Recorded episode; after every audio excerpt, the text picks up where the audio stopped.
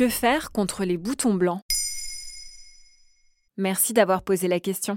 Les boutons blancs ont marqué l'adolescence de beaucoup d'entre nous. Ils peuvent apparaître périodiquement à l'âge adulte, au gré des menstruations, de la fatigue ou de ton hygiène de vie. Tu peux voir surgir ces petites pustules rouges qui se transforment en boutons blancs et que tu as terriblement envie de percer.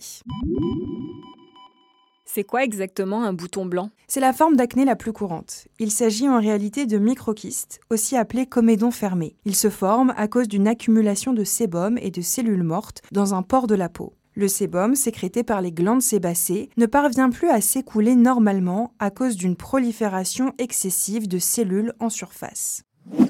À quoi doit-on leur apparition? Les causes sont multiples. Une peau mixte ou grasse qui produit trop de sébum, une mauvaise alimentation riche en graisse ou en sucre, des variations hormonales ou le fait de ne pas se laver le visage tous les jours.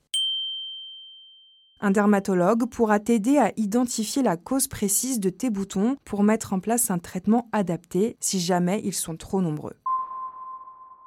Est-ce qu'il faut céder à la tentation et les percer pour s'en débarrasser? Surtout pas. Percer un bouton avec les doigts n'est jamais une bonne idée car tu risques d'infecter la zone avec de nouvelles bactéries et de garder des cicatrices à vie. Comme le détaille la dermatologue Marie-Estelle Roux sur le site Doctissimo, la pustule est dans le derme, donc assez profondément enchâssée dans la peau. En perçant le bouton avec les doigts, on a de grandes chances de provoquer des lésions à l'intérieur de la peau et de faire diffuser le pus à l'intérieur. Le bouton guérira plus rapidement s'il se rompt naturellement. Entre-temps, tu peux adopter les bons réflexes pour éviter une nouvelle éruption. Commence par nettoyer ta peau tous les jours, matin et soir.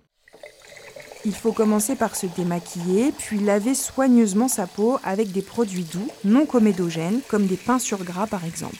C'est le premier réflexe à adopter pour avoir une peau parfaite, pour les femmes comme pour les hommes. Ensuite, si un bouton te dérange, tu peux essayer de le traiter avec des produits naturels comme les huiles essentielles. Verse une goutte d'huile d'arbre à thé ou de lavande fine sur un coton-tige et applique-la sur le kyste. Pour rappel, les femmes enceintes et les enfants ne doivent pas utiliser d'huiles essentielles sans l'avis préalable d'un spécialiste.